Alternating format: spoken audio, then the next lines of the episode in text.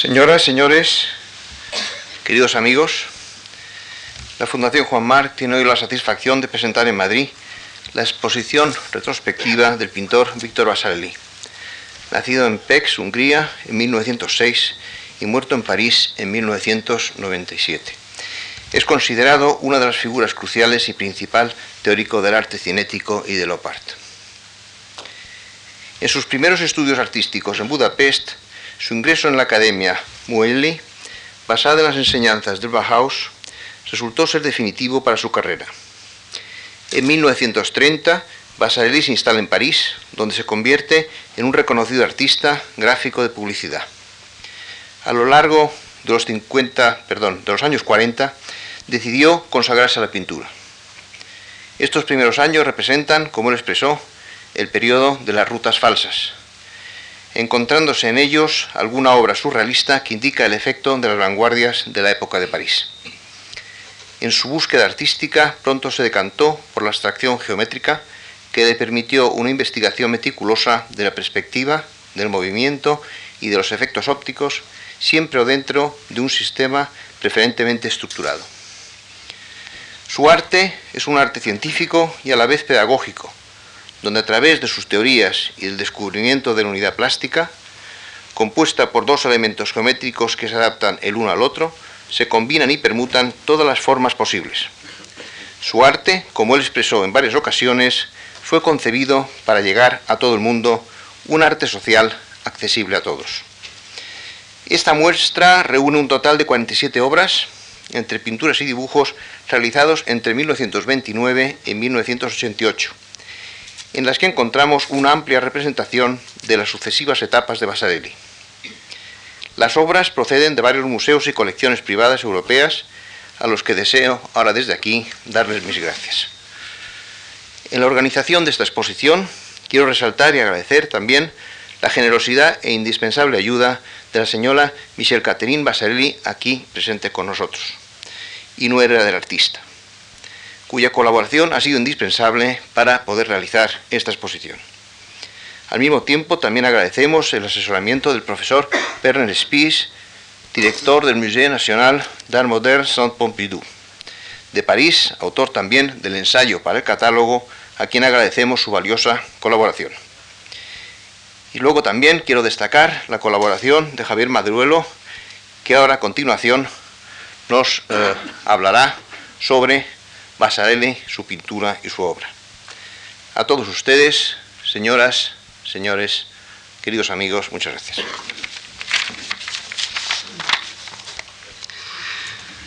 Buenas tardes, muchas gracias a la Fundación Juan Marc, a don Juan Marc por la presentación y muchas gracias a todos ustedes por eh, su asistencia.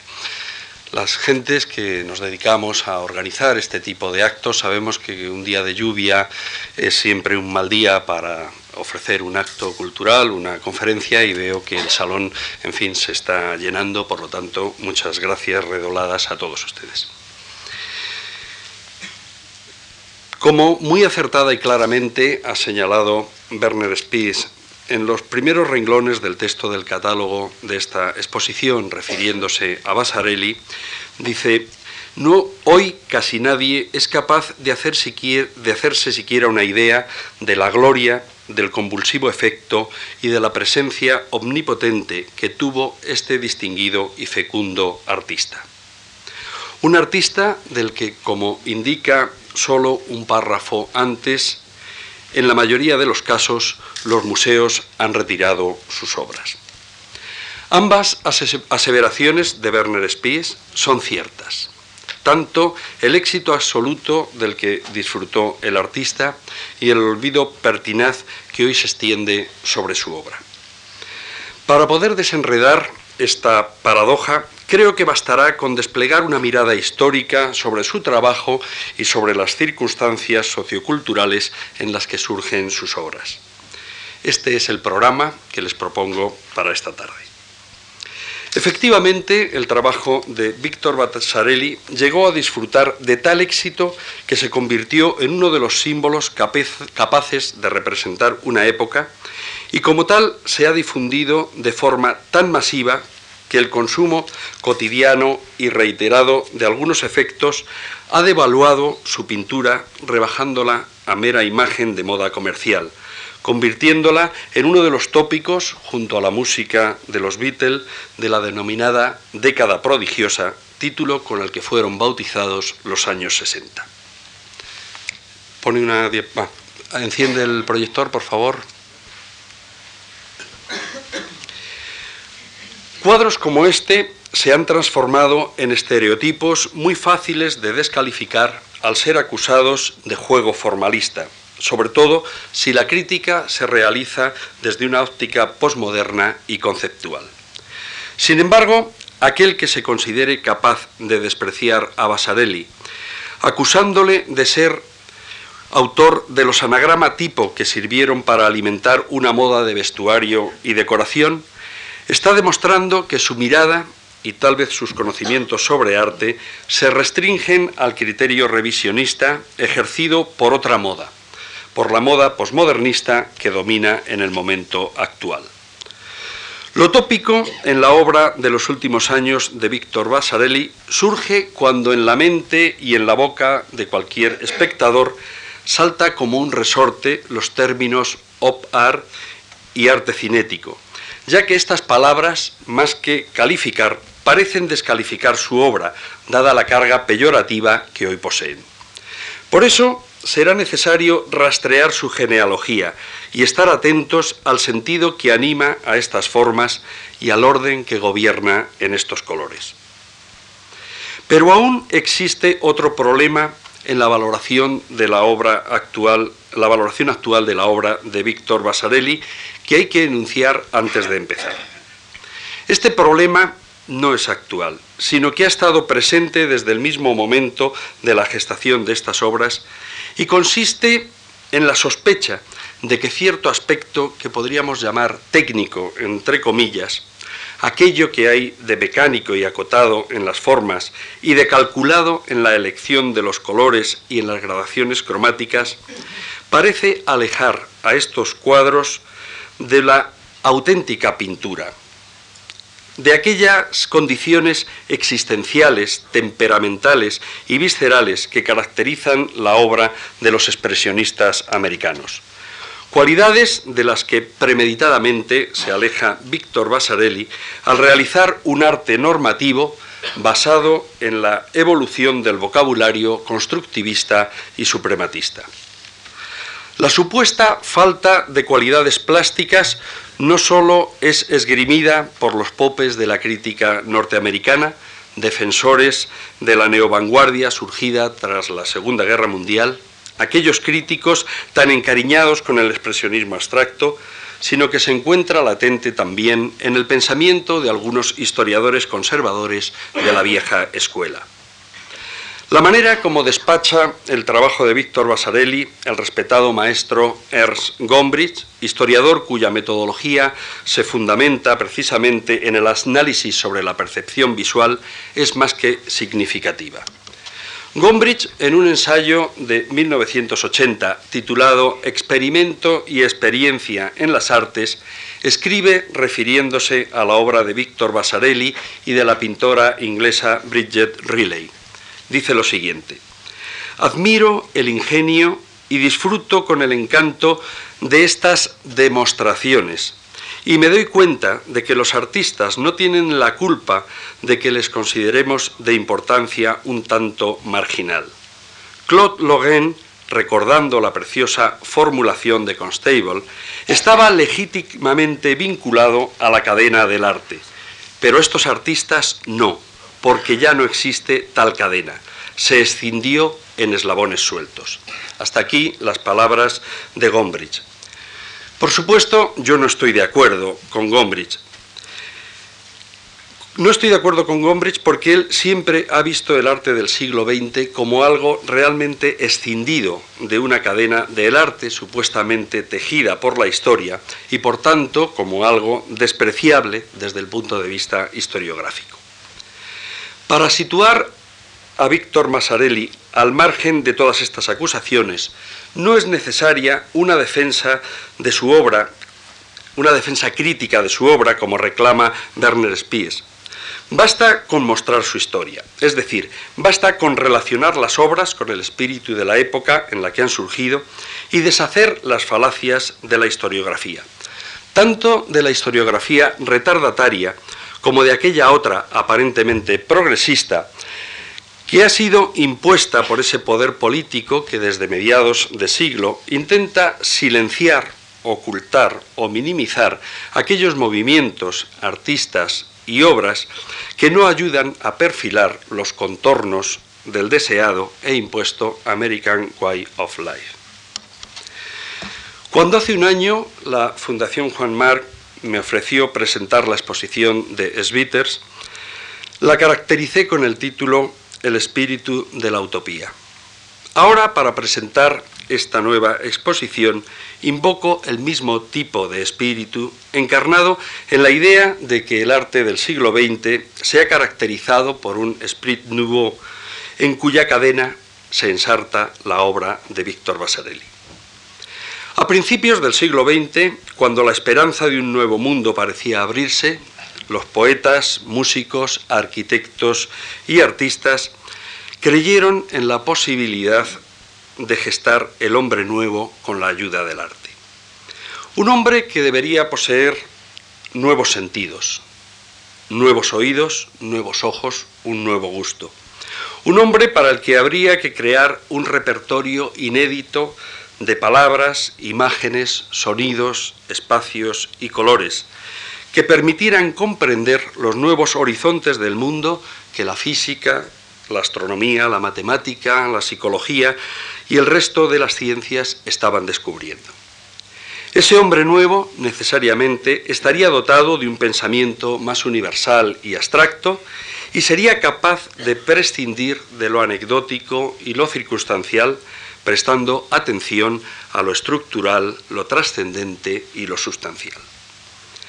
Los ismos que comienzan a surgir hacia 1905 atendieron a esas ansias utópicas de la transformación de la humanidad, valorando el color en sí mismo, analizando y sistematizando el espacio, fijándose en las cualidades estructurales, capturando el tiempo, desarrollando el movimiento y negando la mimesis como procedimiento artístico. Muchos de estos experimentos, sin embargo, quedaron en intentos truncados antes de haber llegado a su total desarrollo. La Primera Guerra Mundial sembró de la decepción en muchos artistas y la posguerra, con sus continuas intromisiones político-policíacas, acabó con los movimientos más combativos, abandonándose en buena medida el campo de la experimentación. Recordemos, por ejemplo, que la revolución espartaquista en Alemania de 1919 llevó a muchos artistas y arquitectos vanguardistas a la clandestinidad.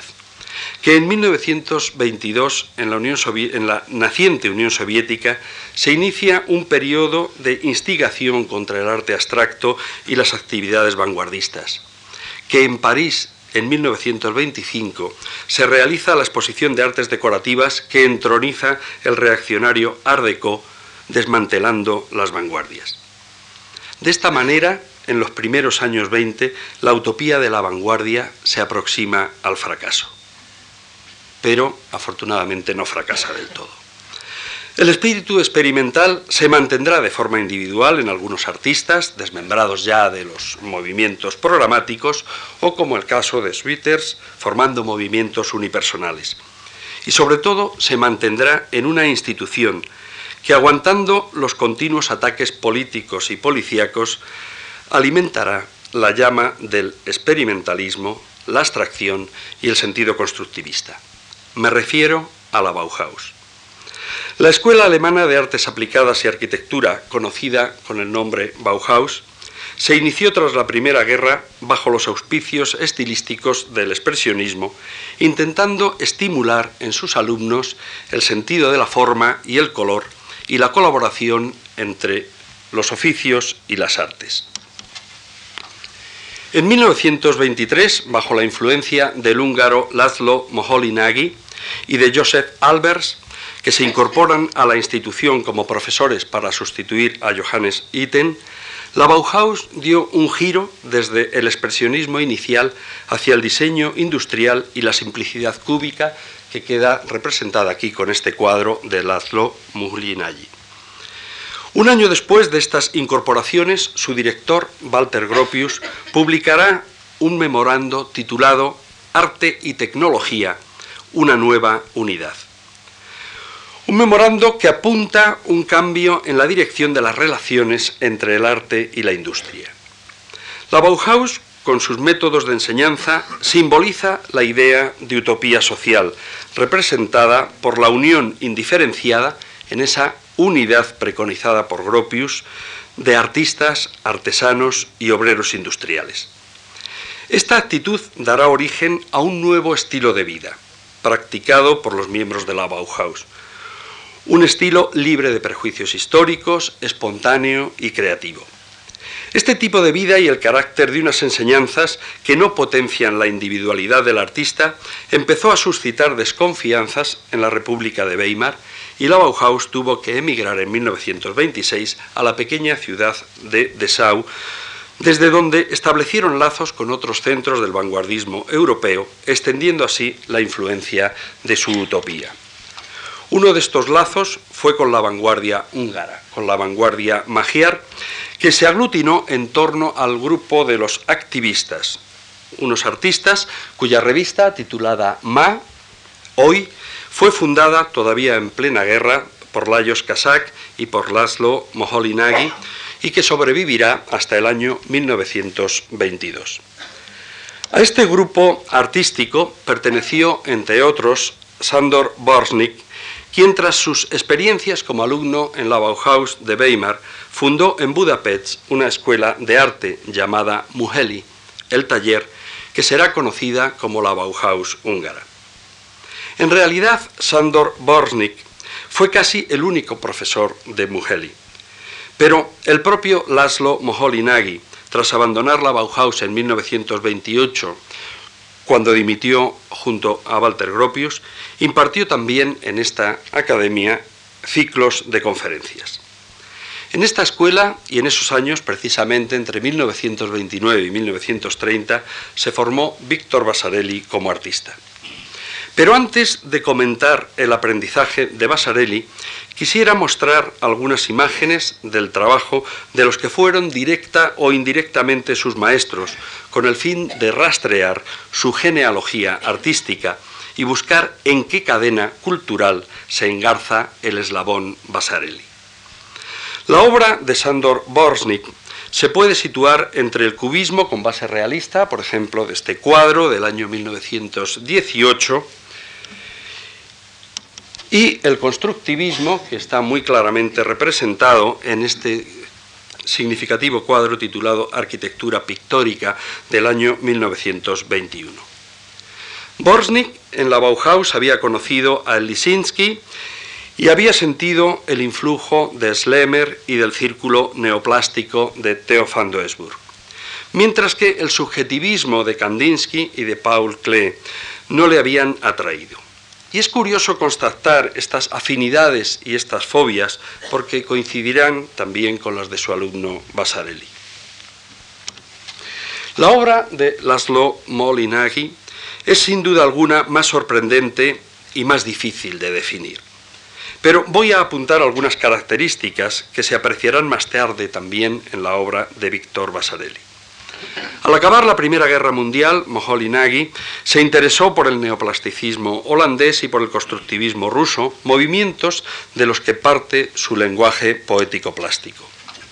Pero sus obras no se quedarán en la mera representación pictórica sobre el plano del lienzo, sino que experimentó también con metales y con espejos, experimentó con la luz que reflejaban estos metales y estos espejos y después puso en movimiento esas obras esos planos y esas luces. Las primeras experiencias de Moholy Nagy con la luz y el cinetismo datan del año 1922, cuando empezó a construir esta obra en la que ya pueden ver cómo la luz incide sobre ella, la traspasa, provoca sombras y reflejos. Es importante hacer notar ahora estas particularidades de la vanguardia húngara porque después surgirán como ideas subyacentes en la obra de Víctor Basarelli. Cuando Basarelli acude a Mugelli, se encuentra, perdón, se presenta ante Sandor Bornik con la arrogancia del joven que domina de una forma natural el dibujo y las técnicas de representación. Sin duda alguna, Basarelli presumía de poder ejercer cualquier representación realista con enorme minuciosidad. Por eso, desde el principio, Borsnik le mostró su desprecio hacia estas habilidades e intentó ponerle en el camino de la abstracción y del constructivismo. Este diseño del año 1929, que pueden contemplar en esta exposición, es uno de los ejemplos de los trabajos escolares de Basarelli y en él se aprecia, yo creo que muy claramente, la afinidad con las disciplinas de la Bauhaus. Dadas las reducidas posibilidades que Bornik tenía en Budapest para reproducir la variada estructura de estudios del complejo académico de la Bauhaus, sus enseñanzas se dedicaron al diseño publicitario de carteles, arte aplicada que la Bauhaus y el Lisinski habían revolucionado con sus innovaciones compositivas y tipográficas.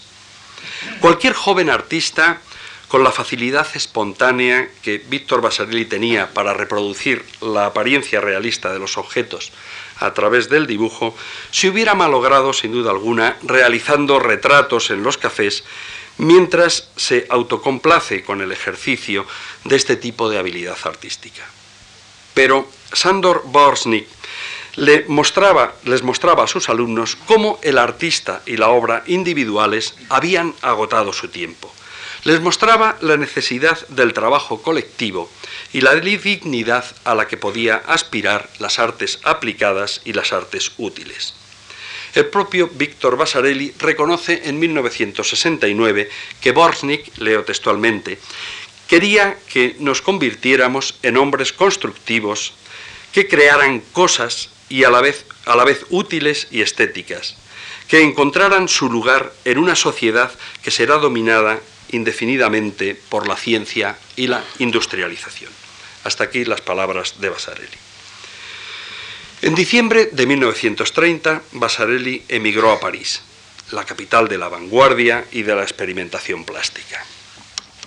La nueva concepción del cartel forjada en la Bauhaus, que fue comprendida por Víctor Basarelli en Budapest a través de la obra de Moholy Nagy y de Lajos Kazak, esta es una obra de esta época de Lajos Kazak, y sus propias dotes como dibujante le abrirán las puertas del éxito profesional en París, ciudad cuya modernidad se representaba en los años 30 por el surrealismo, una tendencia que se halla en el polo opuesto al utilitarismo bauhasiano.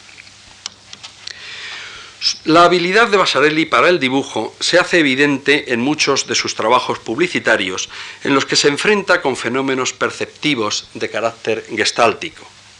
En los años 20, Wolfgang Kohler y Kurt Kofka, entre otros, enunciaron los principios de la Gestalt-Theorie, es decir, de la psicología de la forma.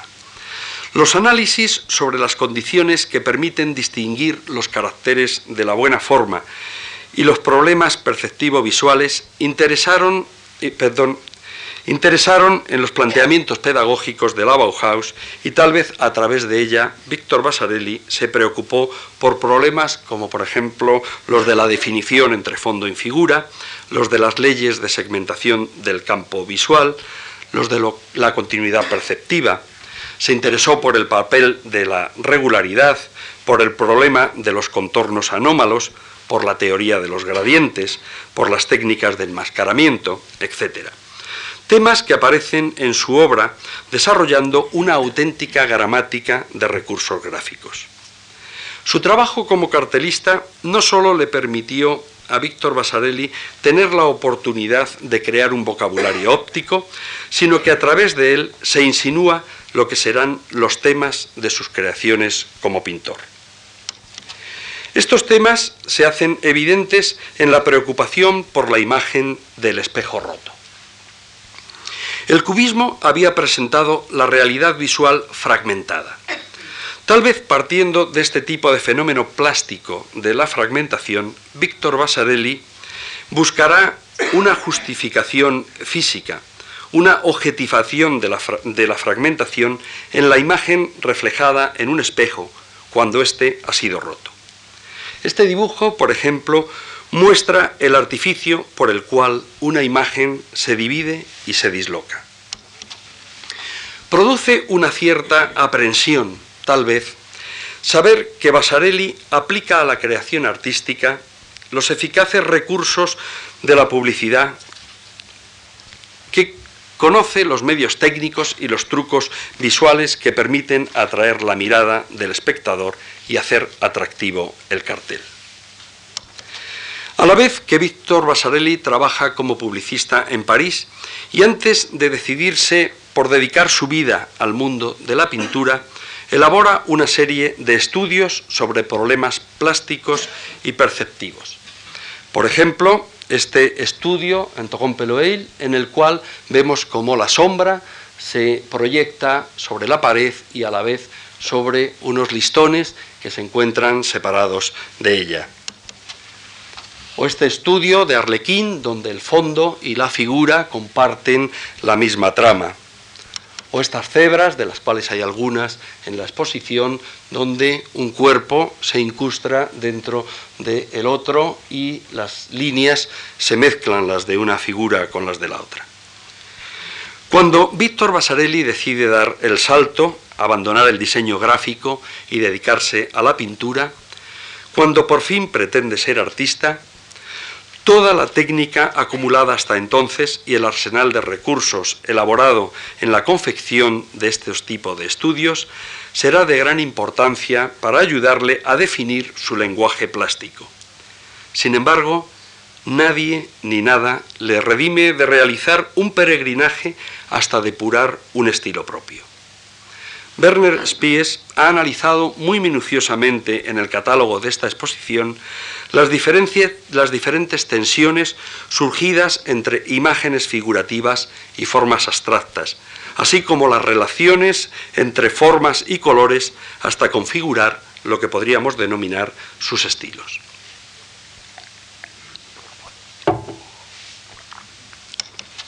Como por ejemplo el estilo Denfer.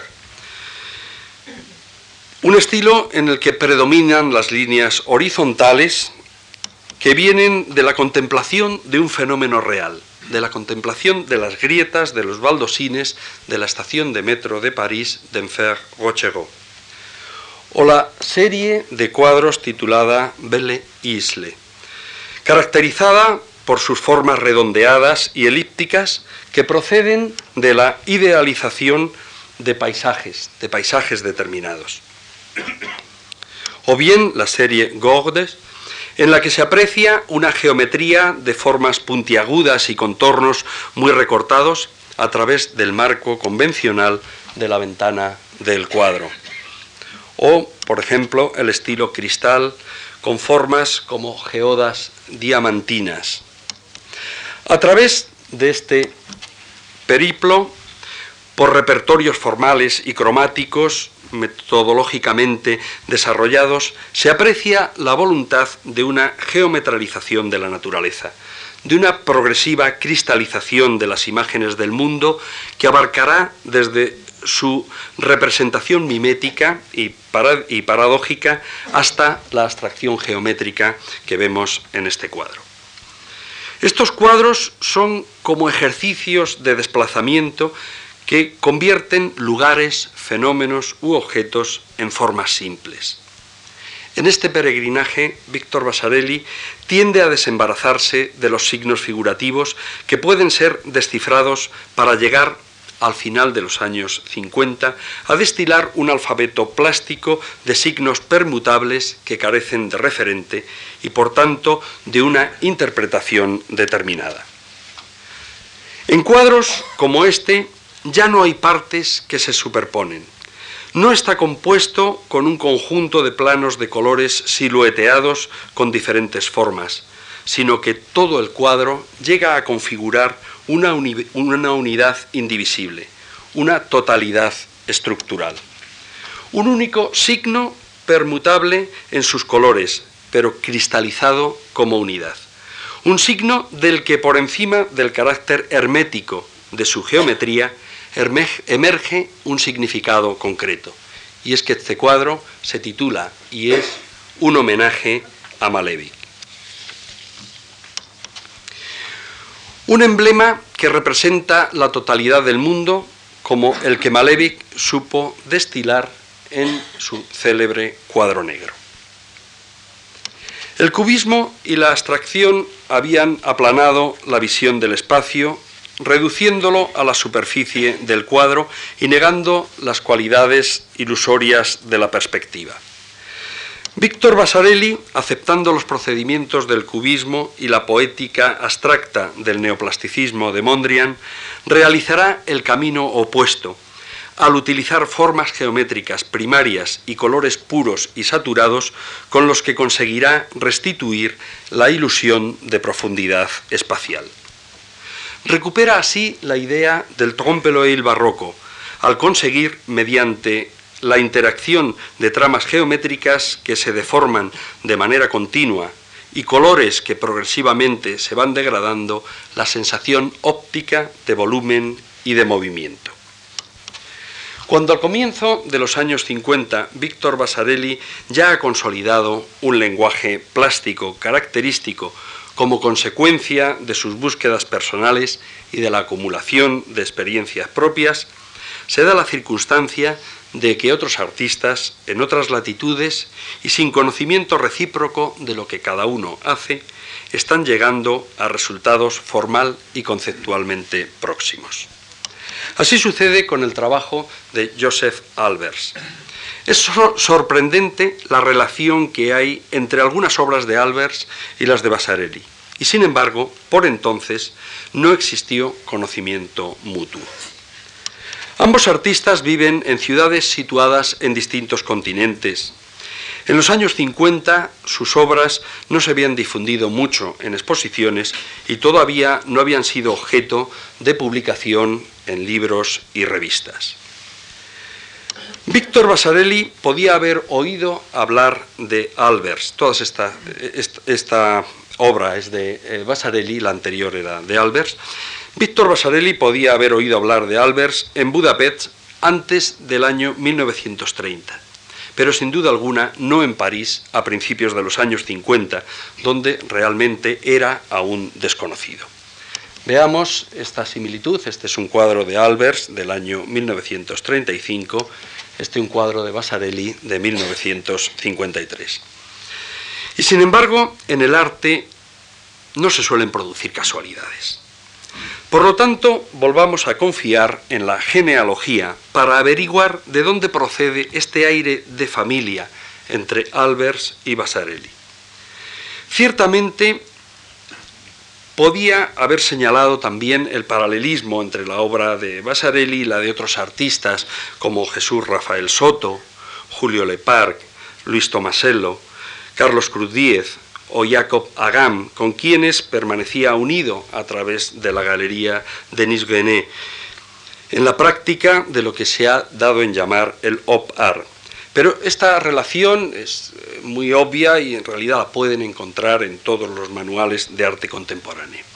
Creo, sin embargo, que es más productivo escudriñar en el paralelismo con Albers, porque nos conducirá a una controversia suscitada en los Estados Unidos. Joseph Albers fue alumno de la Bauhaus en Weimar y, como he comentado antes, en 1923 asumió junto con Moholy-Nagy la dirección del Vorkurs, del curso eh, preliminar, que impartirá en solitario después de la dimisión de Moholy-Nagy hasta la desaparición de la Bauhaus en el año 1933. Este año, 1933, Albers marcha a los Estados Unidos de América, donde dirigirá el Departamento de Arte del Black Mountain College hasta 1949, introduciendo de esta manera en los Estados Unidos el espíritu de las vanguardias y la pedagogía de la Bauhaus, de la misma manera que lo hará Moholy Nagy en el New Bauhaus de Chicago entre 1937 y 1946. La obra de Albers de esta época se caracteriza por ceñirse a composiciones ortogonales, colores vivos, carencia del sentido de profundidad, modulaciones, sensación de reverberación del color, lo que le ha valido el calificativo, junto a Moholy-Nagy, de padres del cinetismo. Sus trabajos sobre el color y la abstracción fría influirán, entre otros, en dos alumnos del Black Mountain College, en Robert Rauschenberg, que en el año 1951 pintará cuadros todo blanco o todo negro, este es uno de los cuadros eh, todo blanco, e influirá también en Kenneth Nolan. Veamos pues cómo la misma semilla de la Bauhaus, sembrada por las mismas personas, dará frutos a la vez en Estados Unidos y en Europa, aunque, como veremos, estos frutos, aun teniendo la misma apariencia, pretenden diferentes contenidos. Una de las perversiones más tópicas que podemos encontrar en los manuales sobre arte contemporáneo es la de mostrar una fotografía de Víctor Basarelli como representante del op art ilustrando su participación en esta tendencia con algún cuadro de finales de los años 60 o de principios de los 70 como este, mientras que en ese mismo manual nos podemos encontrar unas páginas antes con alguna fotografía de Kenneth Nolan o de Frank Stella de los años 58, 62, es decir, de las primeras abstracciones postpictóricas. El propio término pospictórico con el que se califica a estas pinturas de Kenneth Nolan es ya de por sí sintomático, puesto que no pone en evidencia una cualidad de esta pintura, sino que el carácter pictórico, sino que más bien pone en evidencia el carácter pictórico de lo que supera. Es decir, pone en evidencia que lo pictórico por excelencia, como he comentado, era el expresionismo abstracto en el que los brochazos, los gestos, las grandes pinceladas, las manchas y los churretones de color ponen en evidencia que lo pictórico era la expresión gestual. Lo postpictórico, por el contrario, hace enmudecer el gesto, reproduciendo lo perdón, reprimiendo lo impulsivo y lo casual. Para ello muestra superficies de color uniformes que definen áreas concretas que concluyen en los perímetros lisos en el borde del cuadro. Este tipo de pintura se ha denominado también y más propiamente hard edge, es decir, pintura de borde rígido. Las obras hard edge de Frank Stella, de Kenneth Nolan, de Ellsworth Kelly, intentaron también alejarse del misticismo de la pintura de los campos de color que practicaban los maestros Mark Rothko y Barnett Newman. Para ello, estos artistas realizaron unos cuadros objetivos en los que no se ofrece más que lo que se ve. Por ejemplo, en este cuadro vemos unas líneas, unos colores que no representan nada, solo forman el propio cuadro. Los acontecimientos plásticos de su superficie no son signos que sustituyan a otras cosas, sino que se representan objetivamente a sí mismos. Indudablemente hay unas analogías formales que permiten comparar estas obras de los pintores norteamericanos de la abstracción postpictórica con las obras de Víctor Vasarely y de los pintores europeos del arte concreto de la misma época. Pero ojo, porque las apariencias engañan.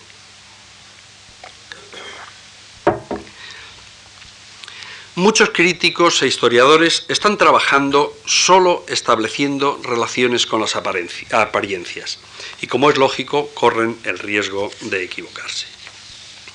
El reduccionismo de Nolan, de Stella y de los minimalistas se halla efectiva y premeditadamente alejados de la cadena que une la evolución del arte europeo.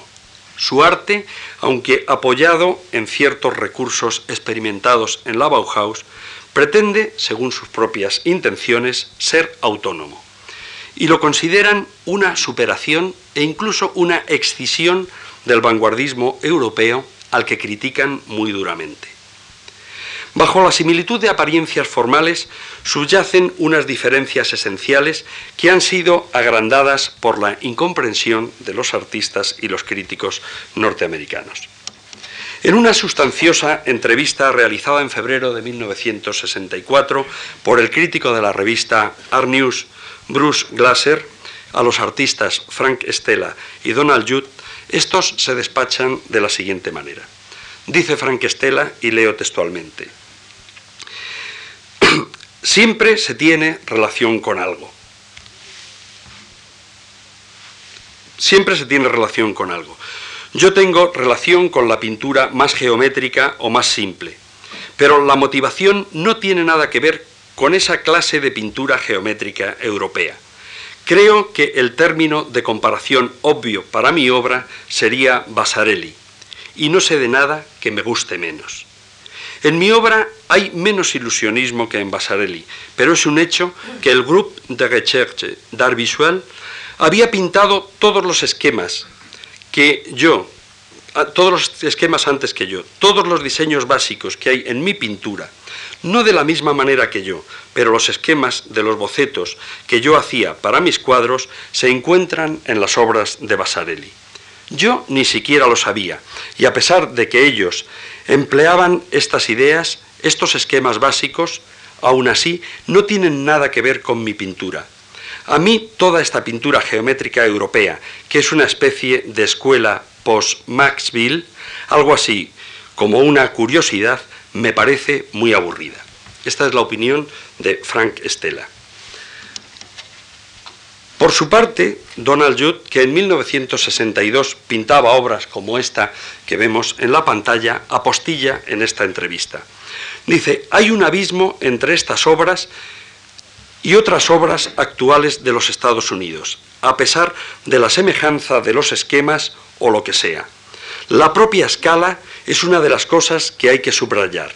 La obra de Basarelli tiene una escala menor y mucho de composición y de las notas que tiene la pintura geométrica europea de los años 20 y 30. Vasarelli formaba parte de esa evolución continuada desde los años 30 y él mismo la estaba haciendo entonces. Hasta aquí las palabras de Donald Judd. Como muy bien apunta Donald Judd, lo que la obra de Víctor Vasarelli representa es efectivamente uno de los extremos de una evolución de la que el eslabón anterior es el constructivismo de la Bauhaus. No se trata de caminos paralelos, por más que Moholy Nagy y Joseph Albers refundaran nuevas Bauhaus en los Estados Unidos, sino que se trata de caminos contrapuestos, de manera que los argumentos por los que Víctor Vasarelli y los pintores postpictóricos y minimalistas eligieron la geometría primaria, los colores puros y los efectos de redundancia óptica, no son intercambiables. Pero si a Basarelli se le ha acusado de, ser eh, frívolo incluso, yo me pregunto, ¿no es acaso esta pintura de Frank Stella del año 1966 más frívola que otras obras de Basarelli?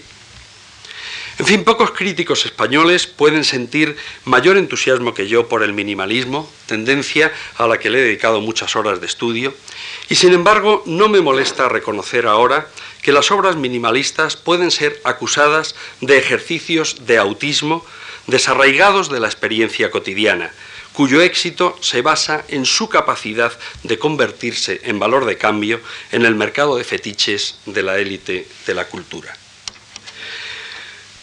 Frente a la independencia de cualquier tema ajeno a lo propiamente plástico que se aprecia en las obras de los minimalistas, la obra de Víctor Vasarelli, a pesar de la aparente irreferencialidad que emana de su precisa geometría, mantiene un hilo ético, un compromiso con el mundo, al menos en dos aspectos, en el de la reproductibilidad técnica y en el de el arte público.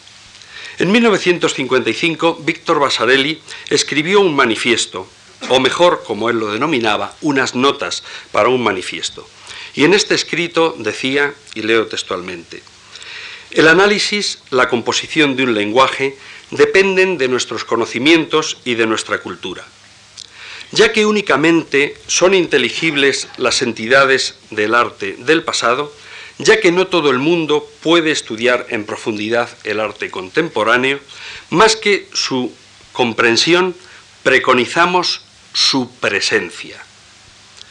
Por ser la sensibilidad una facultad propia de lo humano, nuestros mensajes ciertamente llegarán al común de los mortales por la vía natural de su recepción emotiva.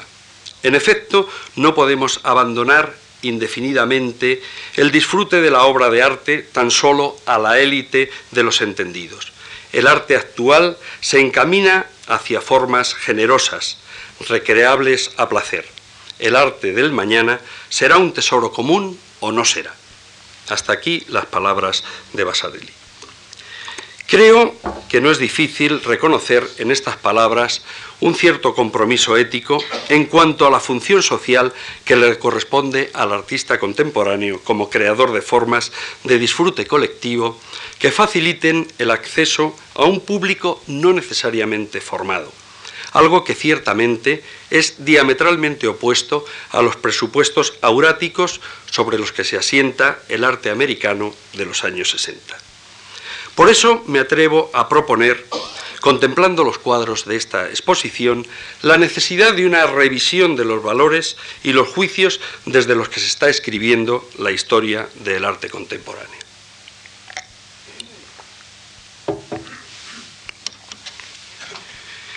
En una época pretecnológica, cuando solo se podía intuir mínimamente las posibilidades de los ordenadores y de la telemática, la obra de Víctor Basarelli representó el fruto, perdón, el futuro de esta tecnología al mostrar imágenes que parecen realizadas por medios mecánicos, aunque estén elaboradas a mano, al presentar espacios futuribles, infinitos, ilusionistas, mutables y dinámicos. Espacios que a pesar de su evidente abstracción e e irreferencialidad, no fueron rechazados por el público de la calle, sino que por el contrario rápidamente se asimilaron como imágenes populares que se reprodujeron masivamente a través de carteles, de cromos, de carpetas escolares, de portadas de libros, de telas para vestidos, de papeles pintados para paredes, llegando a constituir la cara abstracta del fenómeno pop art. Recordemos, como botón de muestra, este tipo de espacios geométricos ilusionistas que juegan con la ambigüedad entre el arriba y el abajo, entre el fondo y la figura, en algunas escenas de la película El submarino amarillo, patrocinada por los Beatles.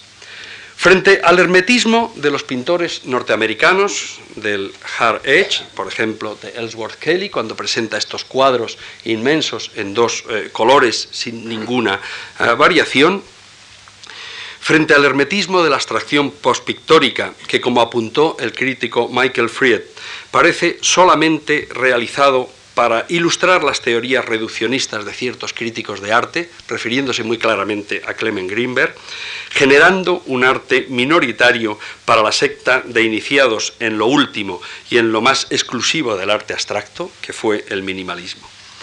Frente al auratismo de estos artistas, Víctor Bazzarelli consigue hacer popular hasta extremos insospechados el arte abstracto.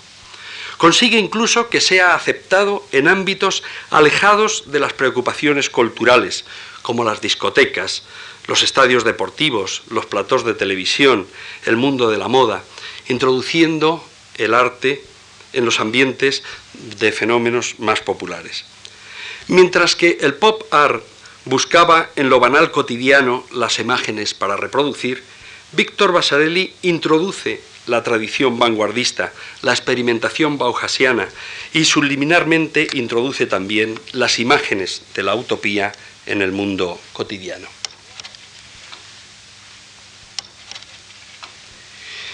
Y lo hace a través de unas estructuras visuales autónomas que se introducen en los hogares, en el mundo de trabajo, en los espacios del ocio, contribuyendo a la estetización difusa de la vida cotidiana.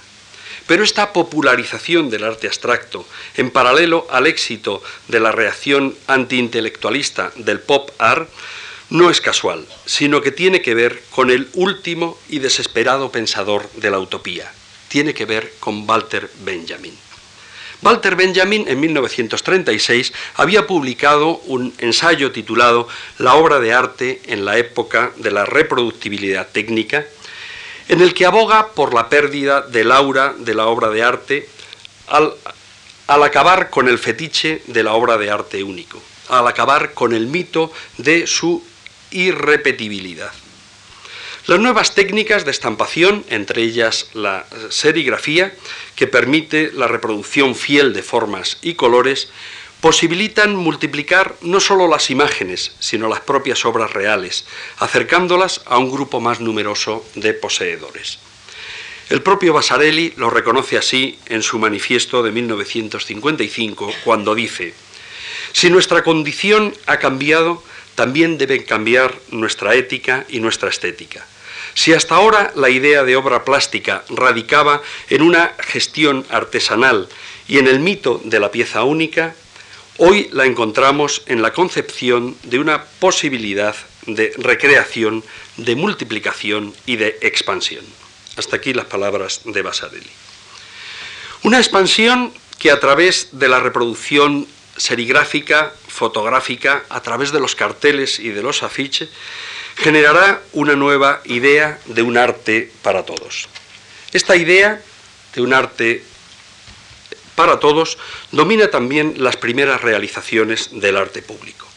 A principios de los años 50, el gobierno francés inició un programa para realizar lo que entonces se llamaba decoraciones monumentales en diferentes edificios de dominio público.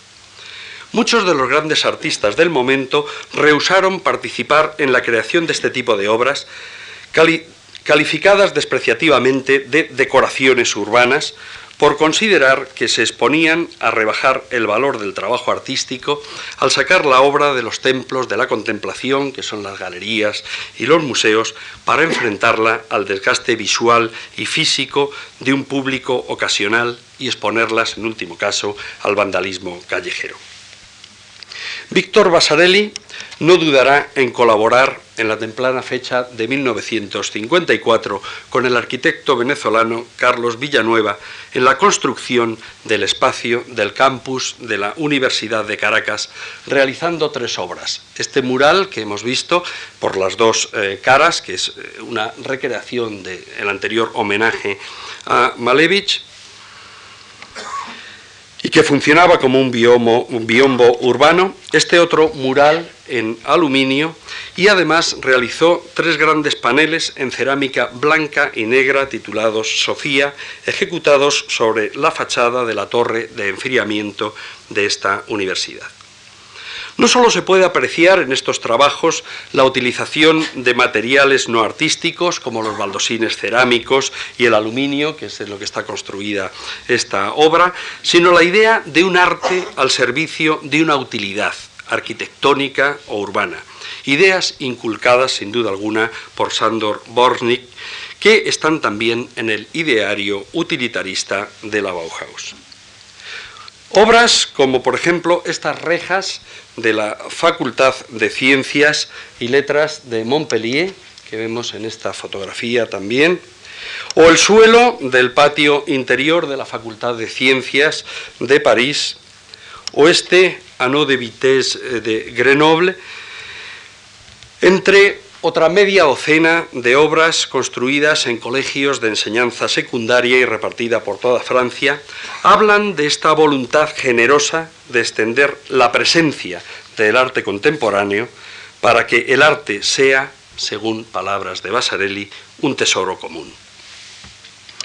El vocabulario abstracto de, Víctor Basarelli, introducido en un medio, como estampas decorativas que durante años han colgado en miles de salones eh, privados o en despachos de oficinas, construida en forma de reja en el patio de un colegio, como panel arquitectónico que se ofrece a la contemplación urbana o simplemente forrando una carpeta escolar o colocado como fondo en un escenario de Eurovisión, dejan de ser un repertorio de frías formas eh, insignificantes y se cargan de contenido por medio de un fenómeno que conocemos con el nombre de semiosis. Siguiendo el eslogan de Marshall McLuhan, el medio es el mensaje. Así, los círculos y cuadrados, las líneas paralelas, las tramas regulares, que como entes geométricos son intemporales e inexpresivos, logran llegar a simbolizar un fenómeno temporalizado. Se convierten en uno de los emblemas de la década prodigiosa, en un símbolo de una generación, de una sociedad e incluso llegan a identificarse con un país determinado, como sucedió con Francia en los años de la presidencia de Georges Pompidou entre 1969 y 74. La obra, eh, perdón, en estos años el gobierno francés inició un rearme industrial y cultural en un intento de recuperar la hegemonía que había perdido frente a la creciente pujanza de los Estados Unidos. La obra de Vasarely, con su apariencia técnica, con sus colores vivos, su dinamismo futurista y su cinetismo, responde a la idea presidencial de Pompidou que es retratado por Víctor Basarelli en este hexágono que será ubicado en el hall de acceso del máximo emblema de la modernidad de Francia, el centro artístico que lleva el nombre del presidente.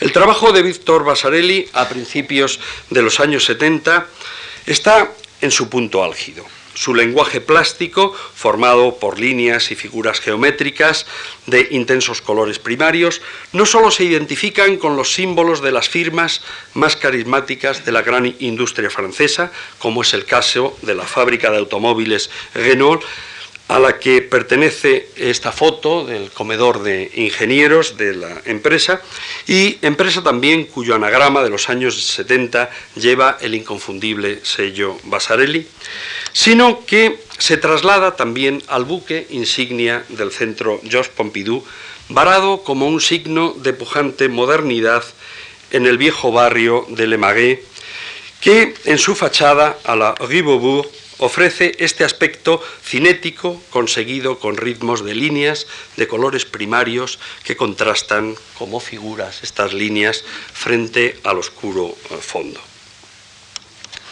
De alguna manera, la utilización política o si se quiere pública de la obra de Víctor Basarelli ha conducido a su rápida obsolescencia. La hegemonía de la industria cultural de los Estados Unidos ha exigido implícitamente el olvido tanto del papel del informalismo y de la abstracción lírica como del arte normativo y del constructivismo francés.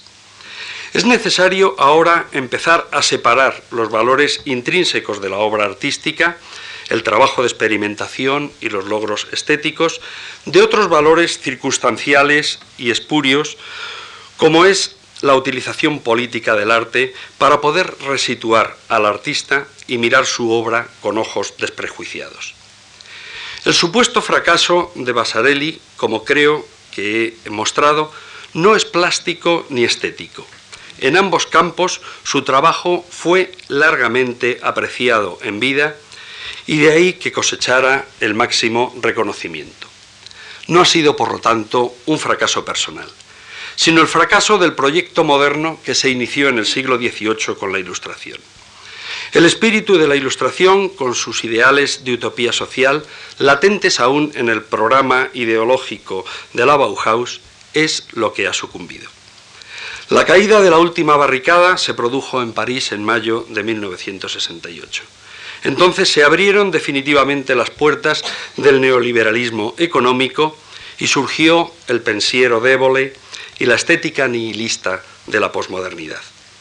Pero es ahora, cuando empezamos a librar otra batalla por el arte público, cuando hemos de recordar a Víctor Basarelli, no como un configurador formal de formas geométricas y un ordenador de gradientes cromáticos, sino como un resistente de las vanguardias, como un utopista que intentó extender los dominios del arte a la vida cotidiana.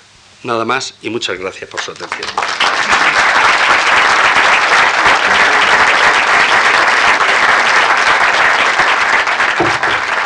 Muchas gracias.